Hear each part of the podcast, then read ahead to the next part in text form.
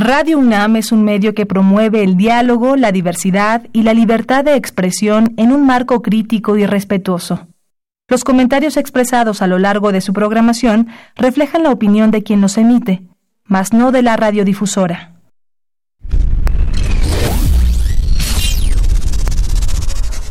Radio UNAM y la Facultad de Ingeniería presentan Ingeniería en Marcha. Divulgación del conocimiento.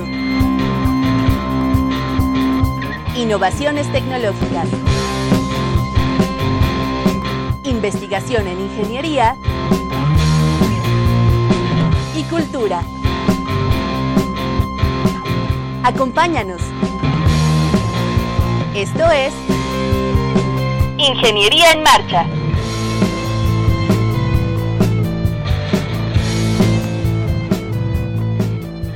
Amigos, muy buenas tardes, los saludamos con el gusto de siempre. Hoy martes 3 de septiembre de 2019, el primer programa de este mes de septiembre y el programa número 36 en el año.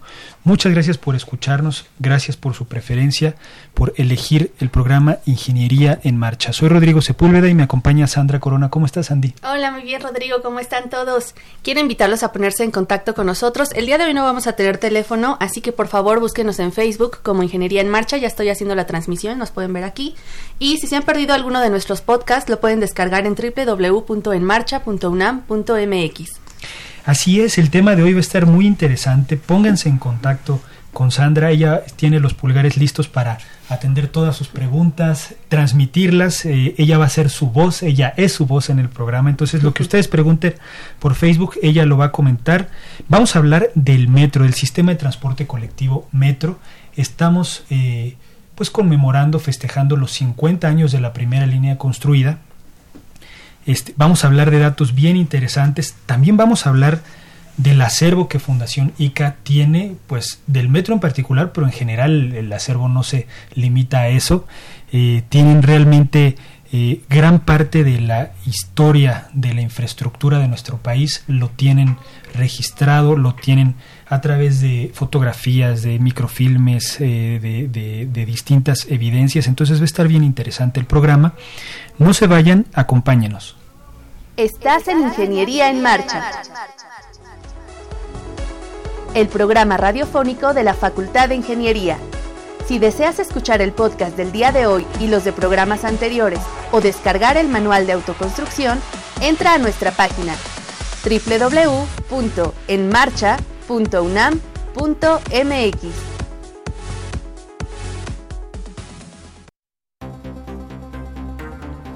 El sistema de transporte colectivo Metro cumplirá el 4 de septiembre 50 años en función y según el INEGI es el tercer medio de transporte más utilizado por usuarios de la Ciudad de México y el área metropolitana, con 12 líneas en operación los 365 días del año, y pese al ajetreo cotidiano, es sin duda alguna parte vital de la movilidad urbana. De acuerdo con las últimas cifras anuales de operación, ¿qué hay detrás de las vías y los trenes que usamos diariamente? 226.488 kilómetros de red en servicio, 195 estaciones en la red, 384 trenes en parque vehicular de los cuales 321 son neumáticos y 63 férreos. Primera línea construida, la 1, de Observatorio a Pantitlán. Última línea construida, la 12, de Miscuac a Tláhuac. 1.647.475.013 usuarios transportados durante 2019. 786.772.431 kilowatts de energía consumida durante 2019. Línea de mayor longitud, la 12, con 25.1 kilómetros. Línea de mayor afluencia, la 2, de Cuatro Caminos a Tasqueña. Línea con menor afluencia, la 6, del Rosario a Martín Carrera. Estación de mayor afluencia, Pantitlán, línea A, con 40.850.325 usuarios, transportados durante el primer semestre de 2019. Estación de menor afluencia, Deportivo 18 de marzo de la línea 6, con 681.350 usuarios transportados durante el primer semestre de 2019.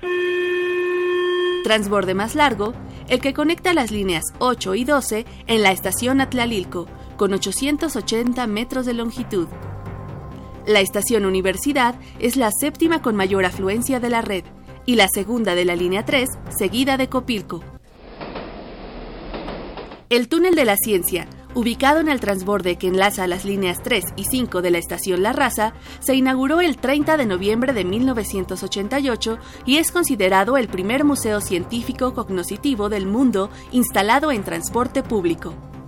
Este espacio de divulgación integra una ambientación de la bóveda celeste y exposiciones fotográficas sobre astronomía, biología y fractales. Además, en él se imparten diversos talleres, conferencias y videos de diversos temas científicos y culturales.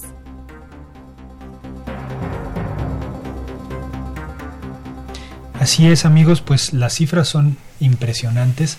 El volumen eh, de pasajeros que mueve el sistema de transporte colectivo metro es también brutal, que pues es acorde a, a los que vivimos aquí, ¿no? En la ciudad, en la zona metropolitana.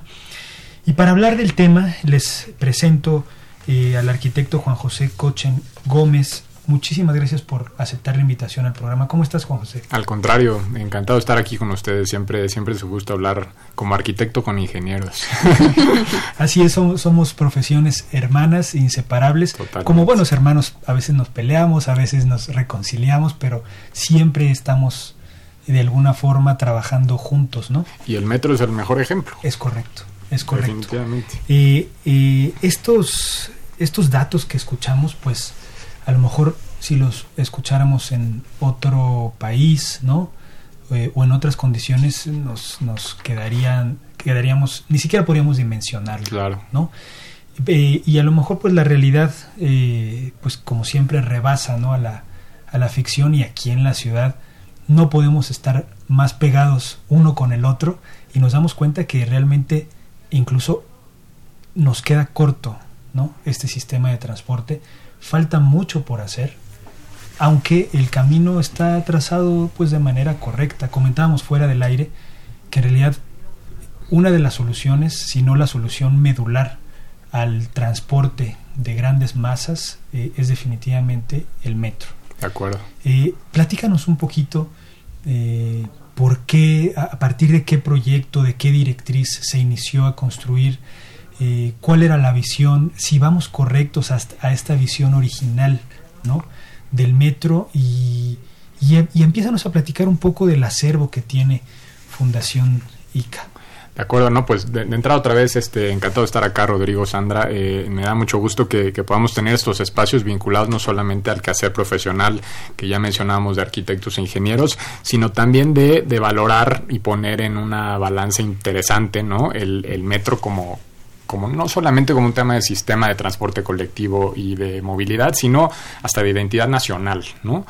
Y, para ello, si, si, les parece bien, empezando con cierta historia, ¿no? Me, gustaría contarles que, que, el inicio del metro tiene eh, un origen fundacional en ICA muy importante, ¿no? ICA se, se crea en 1947 con un grupo de, de, ingenieros de la Facultad de Ingeniería de la UNAM, encabezada por Bernardo Quintana Rioja, y uno de sus temas particulares o, que siempre estuvieron en la cabeza del ingeniero Quintana fue el metro, ¿no?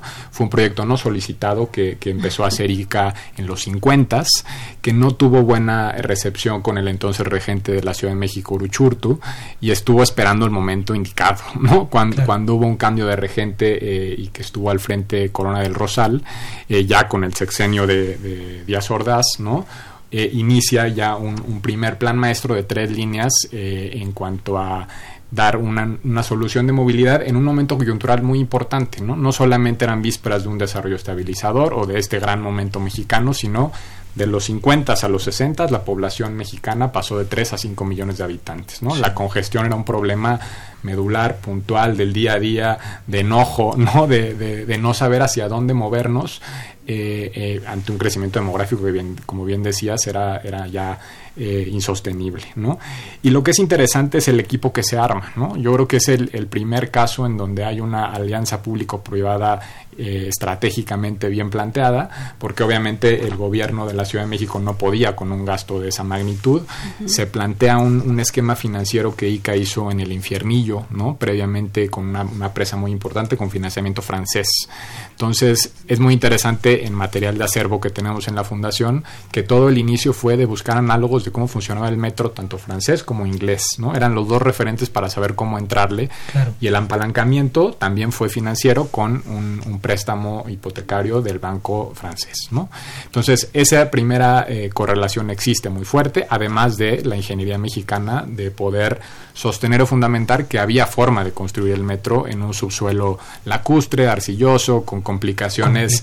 Y, y, lo más importante que también bien decías es que la ciudad ya existía, ¿no? O sea, no, no es un tema de, a ver, vamos a hacer un... Hacer un plan maestro. Un plan maestro en un solar, ¿no? Abierto, no. La ciudad ya existía y había que abrir la ciudad, ¿no? Entonces, si de pronto, digo, nosotros que ya nacimos con el metro, si nos imaginamos ahorita un eh, bacheo o un nuevo pavimento y nos causa enojo, pues imagínense en ese momento lo que implicó abrir la ciudad, ¿no? Para construir tres líneas del metro intraurbanas. ¿no? Exacto. Oye, Juan José, tengo una duda. Fíjate que encontré por ahí buscando sobre la historia del metro, quería ver si me podías contar tú de esto, que Bernardo Quintana, justo en esta parte de que no podía convencer a las autoridades, buscó ayuda de el que en ese entonces era el esposo de María Félix, un francés empresario, que él abogó por la causa con gente en Francia para poder hacer este convenio. Sí, y siempre hubo esa, hubo esa asesoría, ¿no? Había dos figuras, tanto de una asesoría técnica eh, de ingeniería y el apalancamiento financiero y eso sin duda ha ayudado a extrabar el, el, tema, ¿no?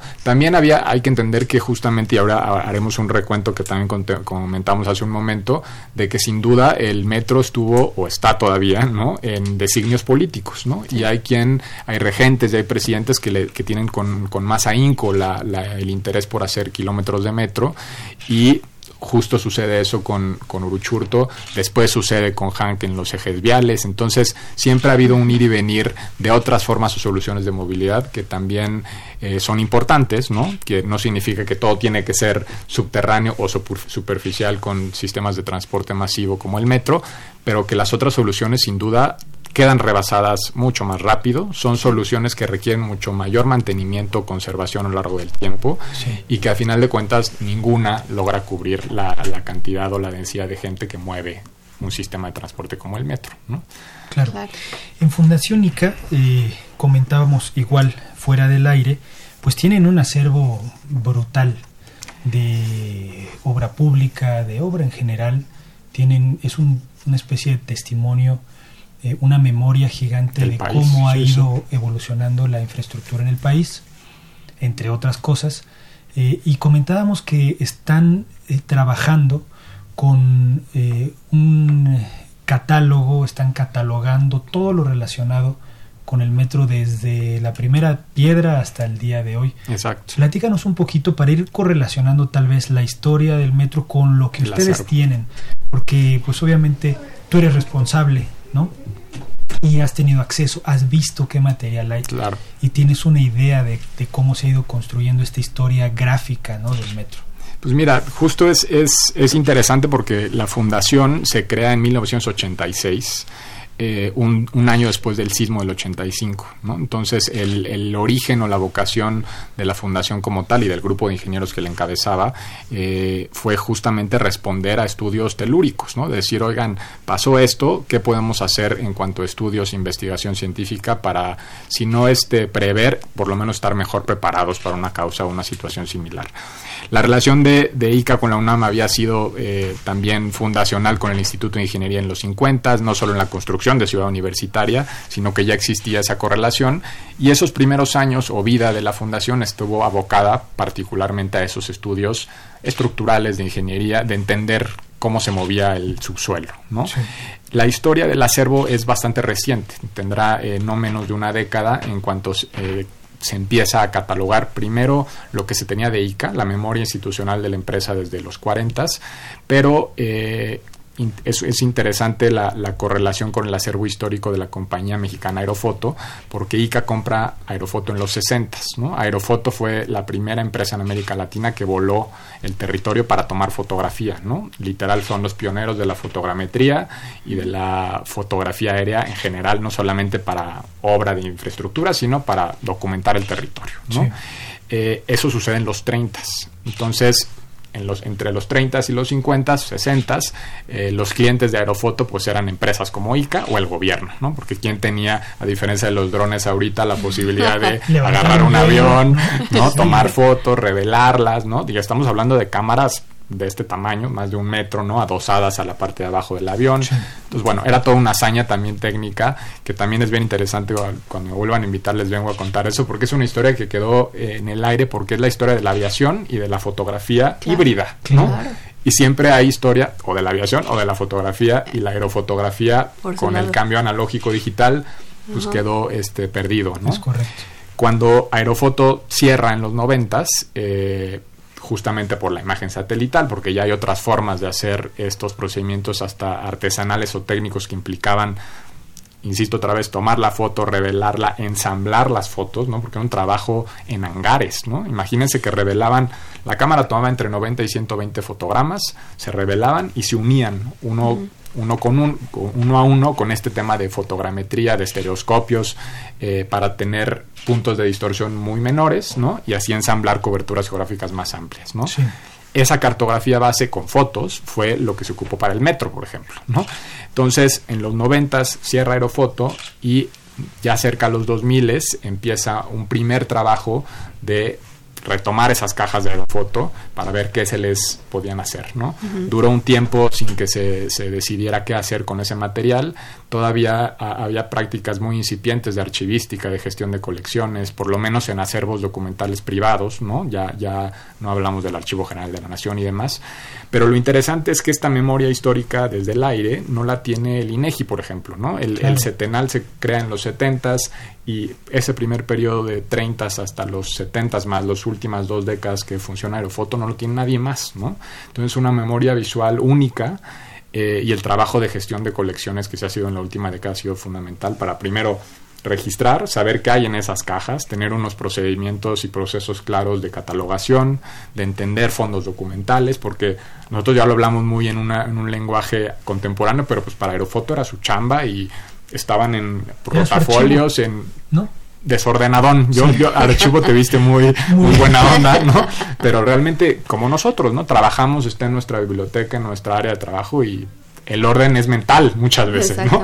Este, entonces ese orden bibliográfico, hemerográfico y de fondos documentales, pues es un trabajo que la Fundación ha venido haciendo y que hasta ahora hay 500 mil fotografías ya en línea, ¿no? Es un acervo público, eh, es de acceso universal y eh, en los últimos años ¿no? Eh, ha habido un reconocimiento importante. En 2014 se dio el reconocimiento de memoria del mundo de la UNESCO eh, por el Fondo Aerofotográfico a nivel nacional, en 2015 a nivel regional América Latina y en 2016 el Archivo General de la Nación nos dio un reconocimiento por la gestión, ¿no? por el proceso de archivística que todo se hace en la fundación. ¿no? Entonces esto no solamente valora eh, eh, la importancia del acervo, sino también que tú lo tengas bien cuidado, bien conservado en una bóveda, ¿no? con controles de humedad, en fin, con todos los procesos que eso, que eso requiere. Y en los últimos años, lo que hemos explorado, porque este fondo sin duda es el más importante y el más robusto que tenemos en la fundación, eh, abarca más de 1.400.000 negativos, ¿no? De todos esos vuelos de la compañía mexicana Aerofoto en seis décadas. Eh, ha sido también sacar ¿no? o, expurgar y ordenar los archivos de ICA. ¿no? Y de ahí sale el proyecto hace dos años del metro, ¿no? anticipando un poco que iba a haber la coyuntura de los 50 años.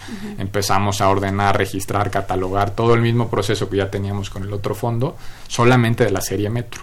Y de la serie Metro hay más de 25 mil ítems, ¿no? 25 mil ítems que, ahora haces la diferencia, no son de aerofoto, solamente son de planes maestros, de diapositivas, de obra, de detalles constructivos, de reportes técnicos, de microfichas, que eran estas tarjetas perforadas con, con una diapositiva integrada, ¿no? Para, para, ver el plano, era un AutoCAD del, del pasado, ¿no?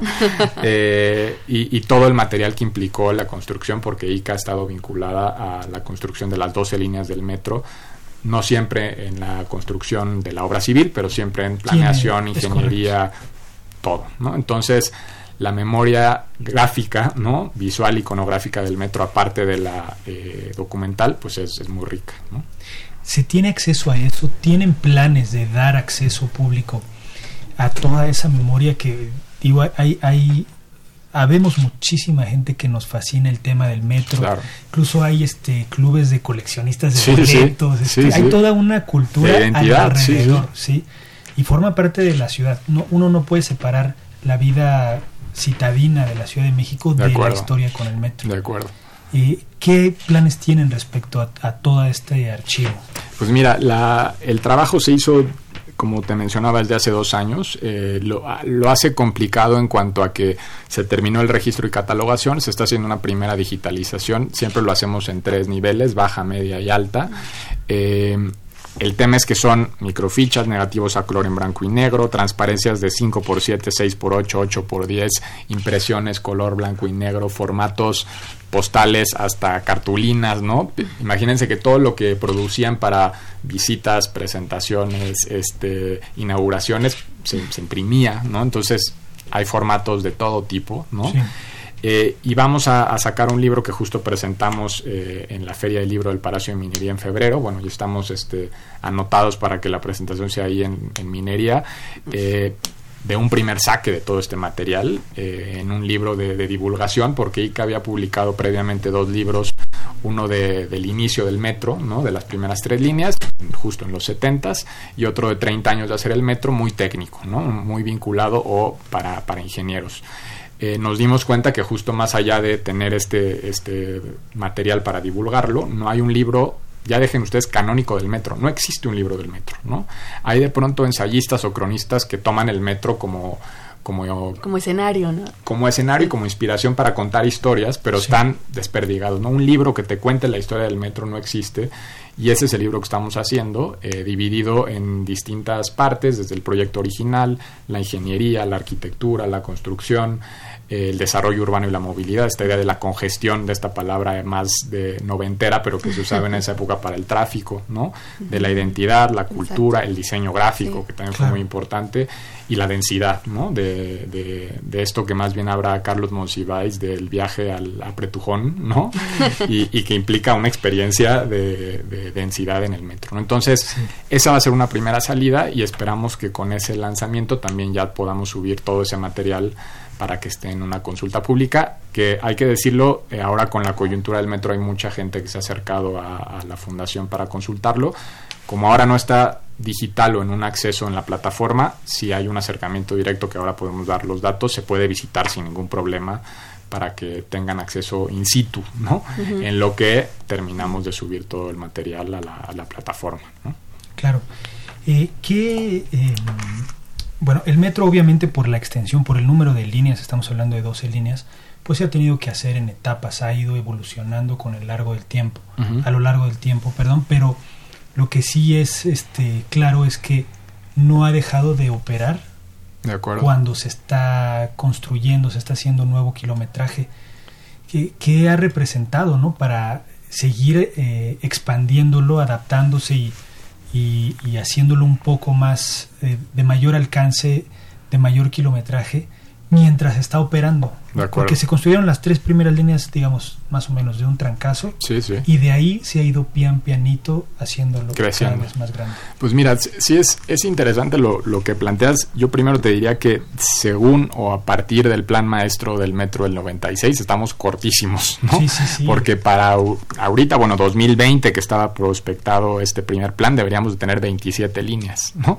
Y deberíamos de tener 483 kilómetros de los 226 que escuchamos que tenemos ahorita. O sea, no estamos hablando ni de la mitad. Ni de la mitad, ¿no? Y, eso es interesante mencionarlo a partir de lo que platicábamos de cómo ha evolucionado la construcción del metro, ¿no? Si bien esa idea fundacional o semilla de las primeras tres líneas fue muy importante, ¿no? Eh, es interesante entender momentos políticos o sociales, ¿no? El crecimiento de la, de la línea que va a Tasqueña, ¿no? En los 70 es por una razón muy importante o básica, ¿no? Que era el mundial, ¿no? Entonces había que estirar la liga, ¿no? Eh, de la línea 2 para que llegara al sur, ¿no? Y que el sur antes pues se acababa en, en Coyoacán, ¿no? Sí, va a ser cada vez más sur. Exacto. y, y, de pronto sucede esa extensión, ¿no? Eh, y es interesante no solamente que el crecimiento del metro ha sido paulatino en cuanto al crecimiento demográfico, sin duda, pero que también ha habido otras soluciones de movilidad que de pronto le han quitado protagonismo al metro, ¿no? El, el más, digamos, sonado referido es el de los ejes viales, ¿no? Donde había un interés por eh, abrir la ciudad, que también ahí se abrió, ¿no? Pero para el coche, ¿no? Que también eh, se podrá criticar o no esa estrategia de, los ejes viales en torno a lo que tuvieron que expropiar, quitar y hay escenas ahí dramáticas de cómo se abrió, se abrió camino el eje, ¿no? Pero también yo creo que ahorita sin los ejes viales la ciudad sería un colapso total, ¿no? Que eso no quita o quitaría que se hiciera más metro, ¿no? El 5 de septiembre del 69, que por eso es la coyuntura de ahorita, se inaugura eh, la primera línea y por eso las primeras fotos que vemos del metro son de Díaz Ordaz, ¿no? En este primer periodo, que también después se ve opacado por otras circunstancias, ¿no? Eh, pero es, es, el inicio del metro, ¿no? Hay, hay, datos muy importantes vinculados a eso. El, el metro ha pasado por nueve eh, sexenios, ¿no? Hemos tenido nueve presidentes que han hecho o no metro, ¿no? Si hacemos un promedio de las líneas que tenemos, que son 226, cada presidente debió haber hecho más o menos 25 kilómetros eh, durante su gestión. De cuota, ¿no? De, cuota, lo mínimo, ¿no? Para cubrir la cuota de lo que tenemos, no de lo que se pensaba, ¿no? Porque si hubiera sido del promedio de las eh, pues, líneas del plan maestro, sería el doble, ¿no? Exactamente. Eh, hay un caso muy singular, ¿no? Con, con Luis Echeverría se dan ampliaciones eh, menores, ¿no? Eh, realmente los importantes son en los 70 terminando Luis Echeverría todavía con Díaz Ordaz de la 2 y la 3 a Pino Suárez y Tasqueña y a Tlatelolco y Hospital General. Con Luis Echeverría no, no hay mucha construcción, solamente la ampliación de la línea 1, por lo que comentábamos de los ejes viales. con López Portillo también, o sea, se vuelven inicios de, ampliaciones, pero un, hito importante es que se crea la COVITUR, ¿no? La COVITUR sería el antecedente de la CEMOVI actual, ¿no? Y es la Comisión de Vialidad eh, y Transporte Urbano del Distrito Federal, ¿no? Ahí se crea como tal el primer plan maestro, digamos, este, oficial, ¿no? No solamente con estas ideas previas eh, trazadas por ICA, sino donde ya se, se, se planea en la construcción a futuro. Pero el, el, dato importante, ¿no? Y que se vuelve muy, muy interesante es la gestión de Miguel de la Madrid, ¿no? Es el cuarto presidente que tiene a su cargo hacer metro y lo toma, pero no, no bien demasiado, ¿no? Hace eh, 66 kilómetros de metro, 54 estaciones y si lo digamos, promediamos con lo que se tiene en función de estas nueve gestiones, hace el 30%, 29 punto y tantos de lo que se ha construido del metro, ¿no? Y, me parece que no es menor, digo, su gestión, igual recordemos, es 82-88, hay crisis económica complicada, hay sismo, ¿no? Entonces hay muchas contingencias y a pesar de eso, eh, en el, el, entonces regente era Ramón Aguirre, hay un interés por construir metro, ¿no? Entonces nos vamos con ampliaciones en la 3, en la 1, en la 2, se crea la 6, la 7 y, y se deja muy bien planchado el horizonte eh, de hacer metro. ¿no? Salinas eh, hace dos ampliaciones de la 6 y la 7, la 9, ¿no? que, que es importante en cuanto a, a, Pantitlán y Tacubaya, y se da eh, también una primera eh, línea hacia el Estado de México, que también eso es, no es cosa menor, ¿no? o sea, ya se da el crecimiento de la línea A y, y la 8. Sí. Con Cedillo, ya en el, en el 99 se termina la B, ¿no? De Buenavista Aragón, y en el 2000, que ese dato también es muy importante, el metro de la Ciudad de México era el más extenso y más allá de la longitud era el más usado, ¿no? Que también eso coincide con estas cifras que se dieron en el 2016 de que el metro recibía más o menos eh, 5.5 millones de personas diarias, ¿no? O movía esa cantidad de gente cuando estaba destinado o hecho para 3, ¿no? O 3.5. Entonces, sin duda está rebasado. Y, y, el dato, digamos, también más allá de, de, ponerle palomita o estrellita de la Madrid en cuanto a la construcción de kilómetros, ¿no? Que no, que no es menor. Con Fox solamente la ampliación de Aragón a Ciudad Azteca son 11 kilómetros, eh, que es pues bastante menor, ni la mitad de la cuota mínima que mencionaba. ¿no? Una sexta parte de, de una sexta de parte. 66 kilómetros. ¿no? Tal cual, ¿no? Sexta sí. parte y aparte también hay una coyuntura importante ahí, pues estaba Fox y estaba Andrés Manuel López Obrador de, de jefe de gobierno y también se vuelve eh, complicada la gestión de poderes políticos no a nivel claro. federal y, y, y, Ciudad de México. Eh, con Calderón se da la línea 12, que es la más reciente, más allá del tema que, sucedió, y, y, no, y no es por seguirle tirando a nuestro último presidente, pero Enrique Peña Nieto es el único presidente que no construyó metro, ¿no? De los últimos nueve. Bueno, desde de todos. más bien. En toda la historia del metro, el único que no logró ampliar construir algún kilómetro y bueno, ya ni hablamos de una nueva línea, ¿no? y esto se da en, también en una lógica, se planteó en algún momento una ampliación de la línea 12 de observatorio que no, no tuvo buenos frutos, ¿no? Se quedó en eso, en la gestión, en el cómo y, no pasó, ¿no? Eh, y actualmente yo creo que esa, más allá de esa cifra, ¿no? Y de, dar que es el único presidente que no ha sucedido, habría que entonces poner eh, sobre la mesa si está planteándose eso, ¿no? Para la gestión actual porque se ha hablado nada más de una posible ampliación de la línea 8 hacia Santa Marta y después a Chalco, pero hasta ahí, ¿no? Eh, el tema de la CEMOVI es complicado y, creo que a veces achacarle esos temas a la falta o escasez de recursos, no, no, digo que no sea válido, ¿no? Pero pues sin duda en los 60 tampoco había esos recursos, ¿no? había apalancamientos eh, de préstamos, de alianzas público-privadas y de otras formas de hacer que sucediera la construcción, ¿no? Y tal vez eso se ha dejado de lado, ¿no? Vamos a seguir platicando eh, de todo este contexto y para eso tenemos en la línea al ingeniero Fernando Osuna Coronado. Inge Fernando, ¿cómo está? ¿Me escucha? No, van a llegar al grupo. Inge Fernando Osuna, ¿me escucha? Sí, Fernando Zun habla. ¿Cómo está, ingeniero? Eh, ¿Cómo está? Habla el ingeniero Rodrigo Sepúlveda. Así es, habla Rodrigo Sepúlveda. ¿Cómo está? mucho gusto, ingeniero, a sus órdenes acá en Querétaro, dígame. Oiga, pues muchas gracias por tomar nuestra, nuestra llamada. Estamos al aire en Ingeniería en Marcha y queríamos platicar un poco. Nosotros sabemos que usted estuvo involucrado en la construcción, en la ejecución de las tres primeras líneas de nuestro metro. Le llamamos nuestro pues porque estamos aquí en la ciudad y queríamos que nos pues que nos describiera un poco el panorama, cómo se dio la obra, qué nos puede contar. Estamos conmemorando los 50 años de, de esta obra de infraestructura, de infraestructura tan importante para la ciudad. Pues, eh, ingeniero, adelante, ingeniero. mucho, muchas gracias por la, Muchas gracias por la entrevista de antemano. Me da mucho me da mucho gusto me da mucho gusto esta entrevista y, y pues me permito hacerle algunos eh, comentarios y recordatorios al respecto.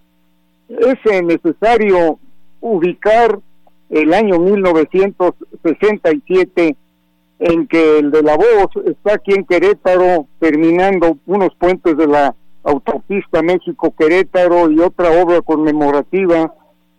Y entra un telefonazo de, de mis jefes del grupo ICA, en donde me dicen, pues fíjate que te presentas inmediatamente a la obra del metro en Arcos de Belén, tanto el tramo como la estación, tus compañeros superintendentes ya empezaron en eh, Valderas, en Insurgentes, hacia Izazaga, al día siguiente estaba en el metro, ingeniero, y pues encontré un verdadero panorama de de, de, de, competitividad de ingeniería civil, todo un reto, y obviamente al principio pues todo eran eh, dudas, pruebas, eh, sabíamos lo que teníamos que hacer porque teníamos las bases de mecánica de suelos, de electrosmosis, el manejo de lodos bentoníticos.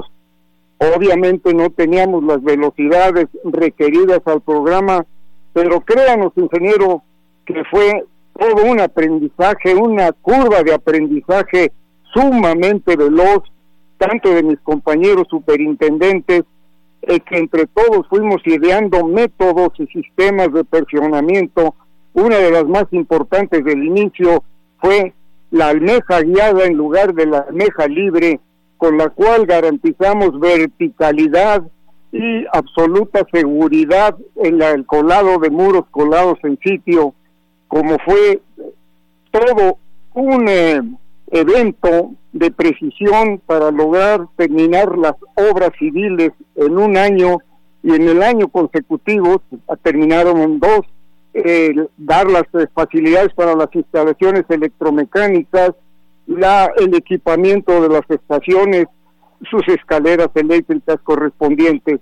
No sé si hasta aquí queda un poco más claro el panorama del inicio, ingeniero Sepúlveda.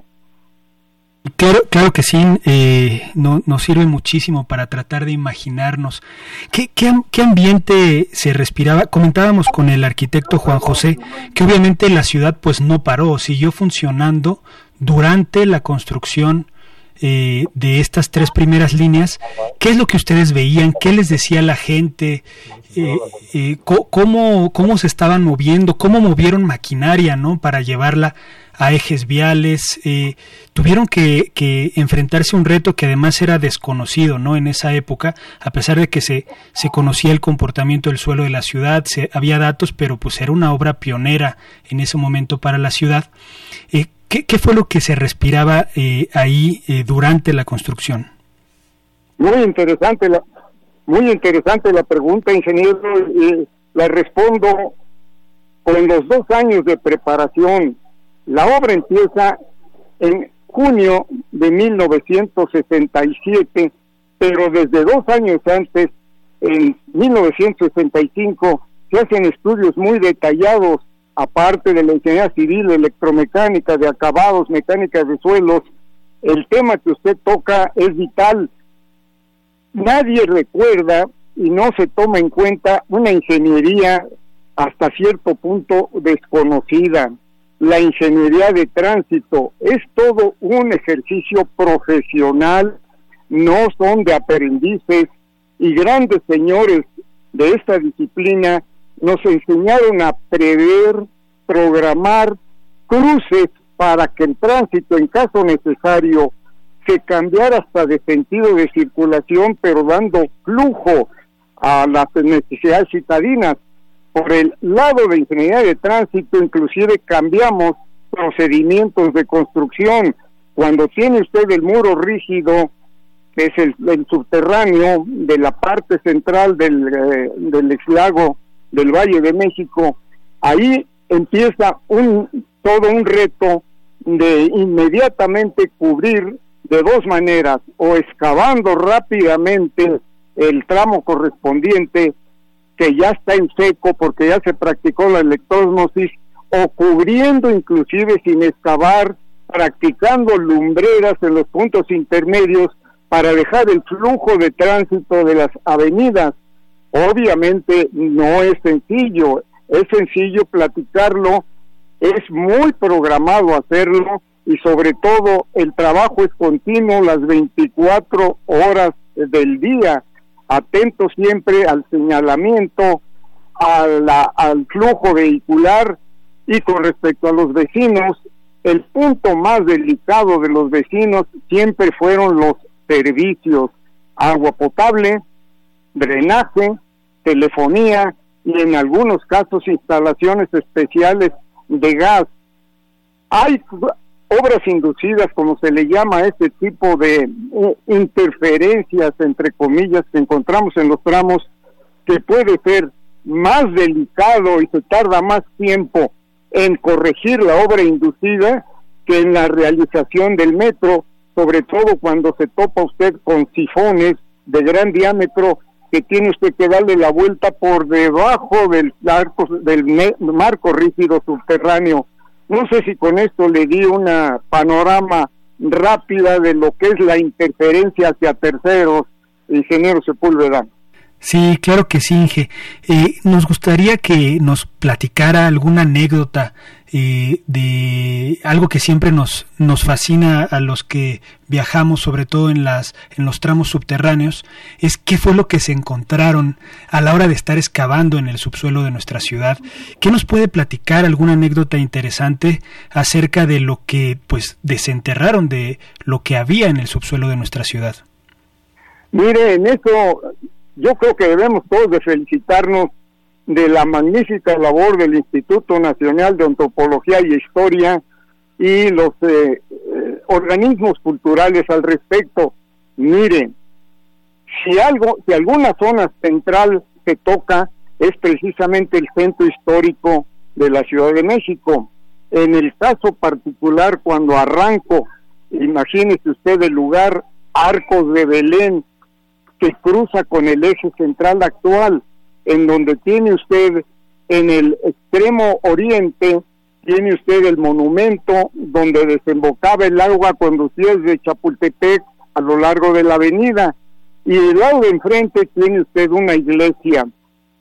La excavación del, del subterráneo oscilaba entre 9 y 10 metros de profundidad y siempre encontramos vigilados rigurosamente por antropología e historia de todo tipo de entierros.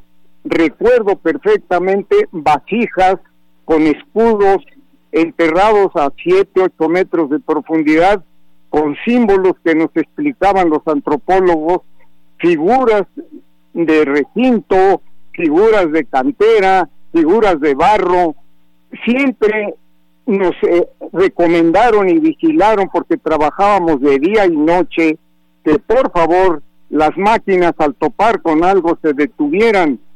Se podían detener y se detectaba cuando tocábamos un volumen mayor, entonces rápidamente bajaban los eh, investigadores, hacían su, su limpieza perimetral, limpiaban la zona y nos decían esto tiene valor histórico, esto ya le pegaban con la máquina, ya lo de no, no tiene valor histórico y fuimos rigurosamente metro por metro y quiero decirle que se salvó cuando menos el 90% de esa historia, historia de nosotros que con orgullo tenemos los que habitamos aquí de toda la vida, encontramos muchísima información, igual mis compañeros que iban hacia el norte en Isosaga y hacia el sur en Valderas, en Chapultepec. Eh, eh, quiero, quiero destacar fundamentalmente en el centro de la ciudad, allá por las calles de Tacuba y Seminario, en donde se hizo un salvamento muy, muy, muy cuidadoso en cada una de las excavaciones, eh, don Rodrigo, el señor Sepúlveda. ¿Tiene algún mensaje para nuestro auditorio? Pues eh, eh, nos escuchan afortunadamente un, un público bastante amplio. es un tema que, que, como ya mencionamos, pues nos, nos, pues no, nos, no, nos involucra ¿no? a todos los capitalinos e incluso la gente que nos visita de fuera, pues no se puede quedar sin subirse al metro, sin conocerlo, sin transportarse. A través de él nos ofrece un transporte masivo a muy bajo costo. ¿Algún mensaje que tenga eh, relacionado con su participación en esta obra?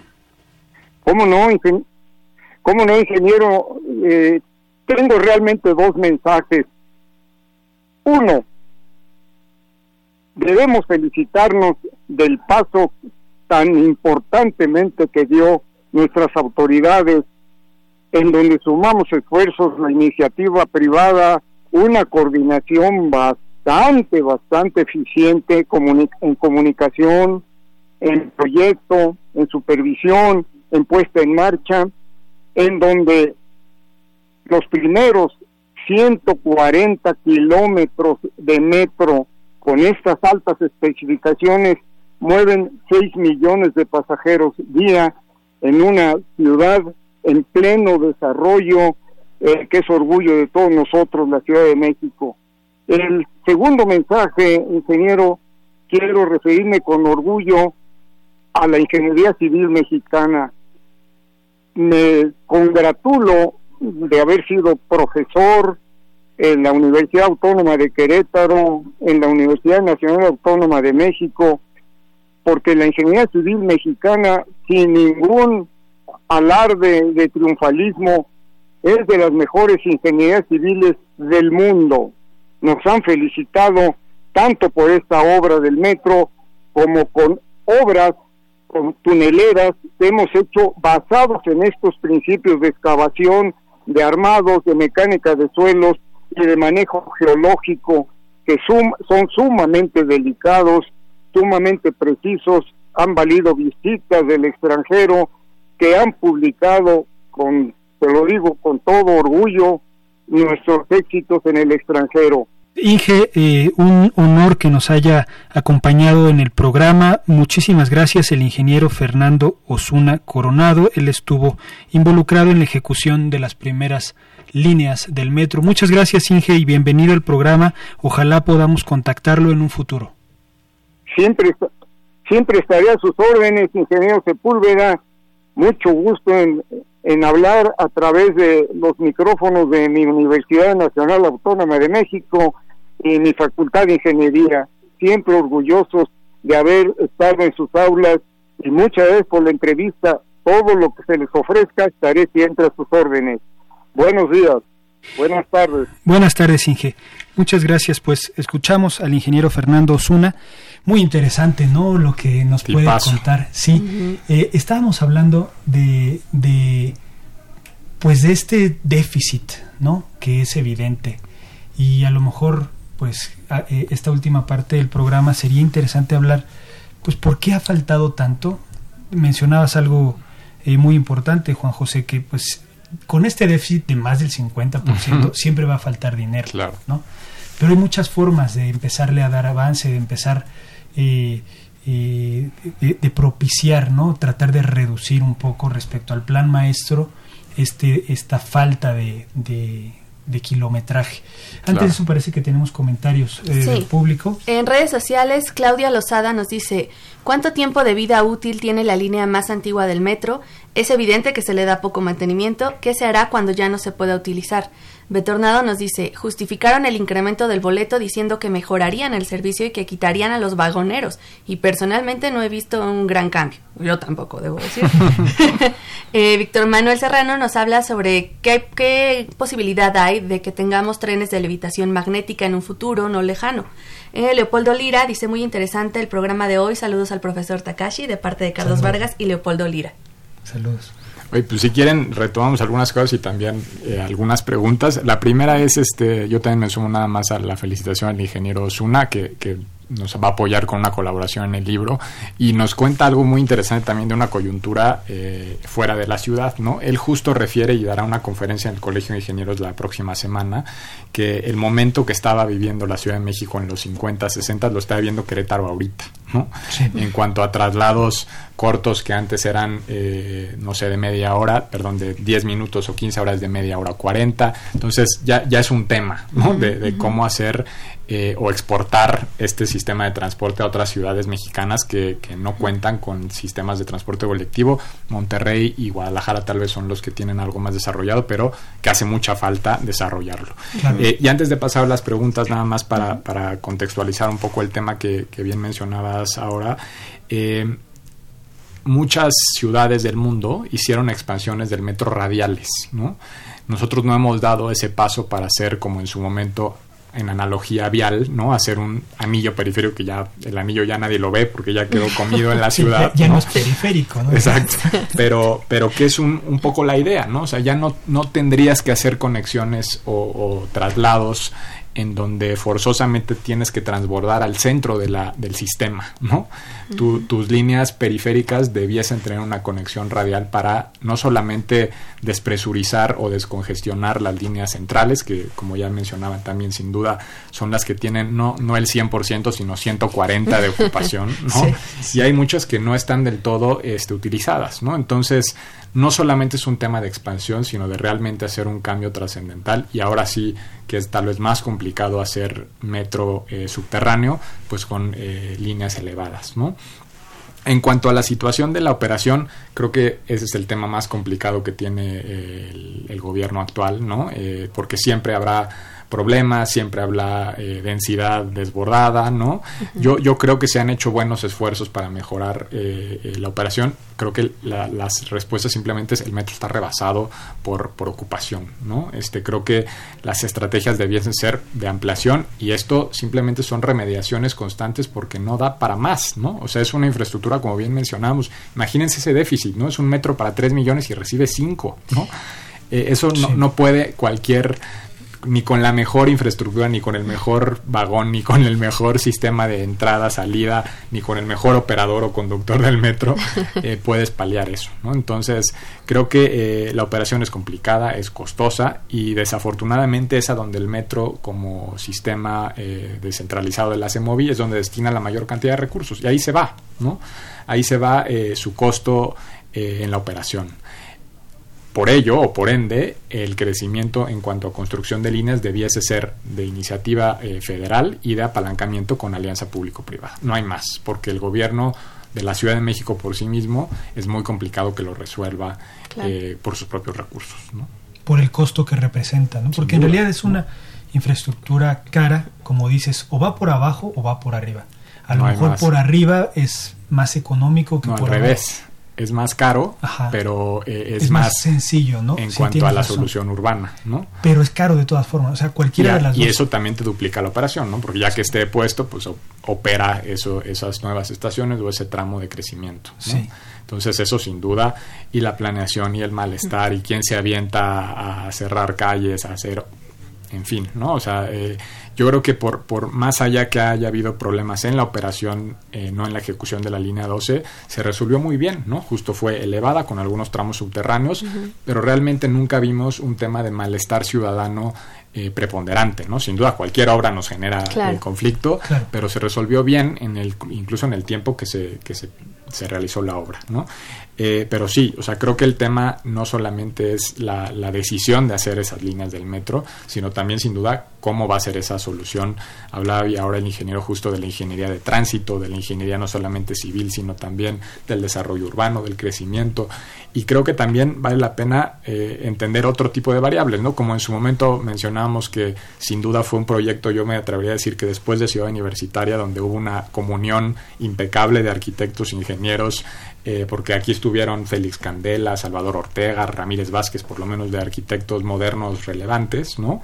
al frente de ciertas estaciones, eh, que son estaciones increíbles, ¿no? O sea, si vemos Candelaria o vemos San Lázaro, ¿no? o, son realmente estaciones que replicaban esta lógica de, casi iglesias, ¿no? De tener una experiencia que no es nada más la de teletransportarte, sino de vivir una transición con el, umbral de la ciudad, ¿no? Hay una crónica muy, muy padre de Juan Villoro que dice el cielo, eh, la ciudad es el cielo del metro, ¿no? Y es, y es eso, ¿no? O sea, el metro en, la, en tu subterráneo, eh, realmente lo que tienes en el tope de arriba, pues es la ciudad misma, ¿no? Entonces hay muchas metáforas de cómo leerlo hay una muy buena comunión de la relación de arquitectos e ingenieros y sin duda lo más importante es esto que también mencionaba de la parte arqueológica, ¿no? Eh, la, la, la la más conocida es la famosa Coatlicue del metro, ¿no? Que, que, no era cosa menor, hay fotos ahí impactantes de cómo se va transportando en Izazaga, Isabel la Católica, un monolito, ¿no? De 1,20 de, de altura y más de 500 kilos. Y ese fue uno de los 20.000 objetos que se encontraron, ¿no? Y que hubo una muy buen, muy buen trabajo multidisciplinar con antropólogos y con gente del INA para llevar a cabo esas obras, ¿no? Creo que también un mensaje o moraleja muy buena es, hubo un trabajo en equipo brutal, ¿no? De muchas disciplinas eh, que se que convergieron en un proyecto literal de país, ¿no? Y entonces creo que hay que leerlo así, hay que valorarlo así y por consiguiente hay que voltearlo a ver con ese mismo interés, ¿no? Claro. Eh, los escuchas nos comentaban a través de Sandra algo bien interesante que además pues es muy controversial, ¿no? El costo del boleto. Y por un lado por un lado está abajo de lo que realmente cuesta mover a un pasajero, pero por el otro, pues ese costo tiene un interés, un fondo, un trasfondo social muy importante. O sea, es muy delicado subirle 5, 6, 10 centavos, 50, un peso al boleto porque tiene, eh, hay un balance, ¿no? Desde tu punto de vista, eh, ¿cómo estamos? ¿Habría que en un futuro eh, ajustar ese costo, es mejor que permanezca así para que siga siendo masivo. Esto ya es de opinión, pero nos, gustaría, nos gustaría conocer la tuya.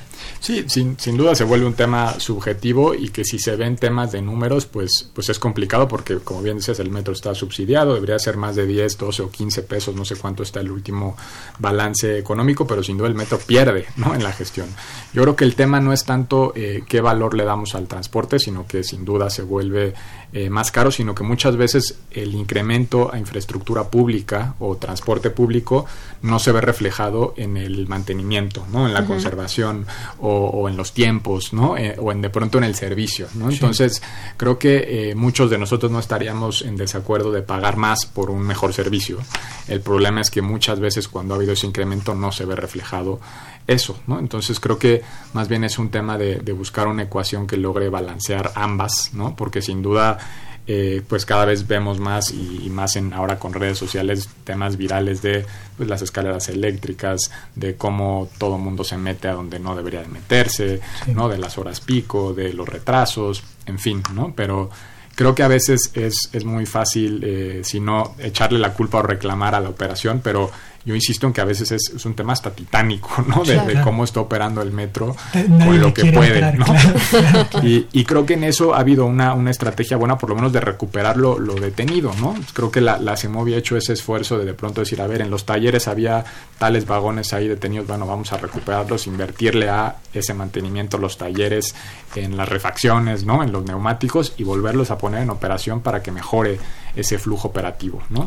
Creo que en ese punto en particular se están haciendo acciones, no da para un tema eh, de construcción de nuevas líneas y ahí habría que buscar otras soluciones. Ok, tenemos más llamadas del público. No, todo. Pues sí, no sé si respondimos todas, pero...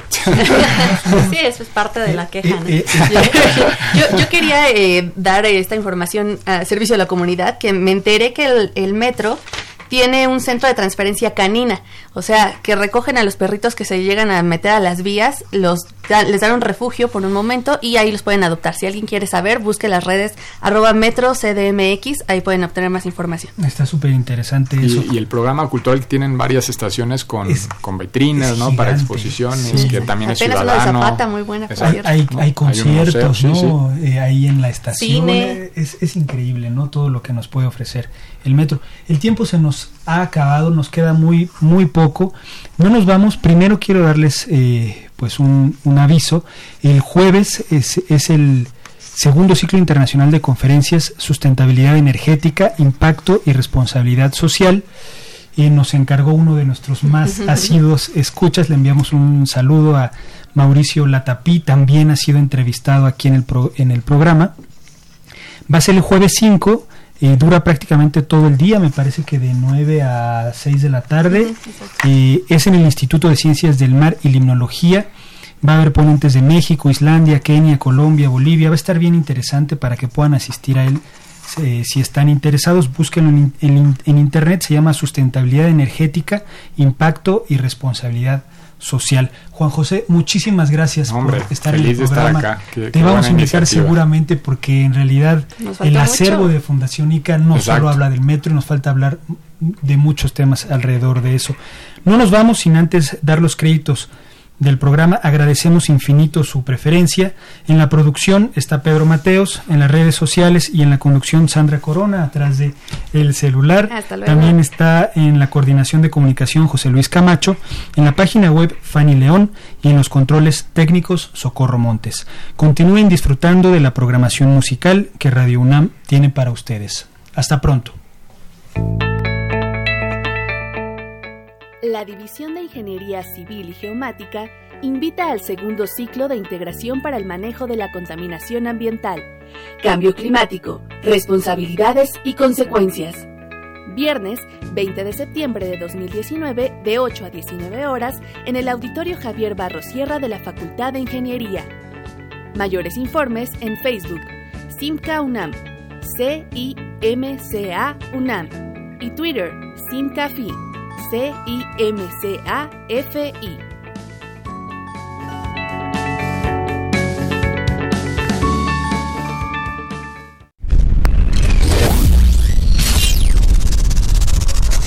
Radio UNAM y la Facultad de Ingeniería presentaron Ingeniería en Marcha. Divulgación del conocimiento. Innovaciones tecnológicas. Investigación en ingeniería y cultura. Ingeniería en marcha.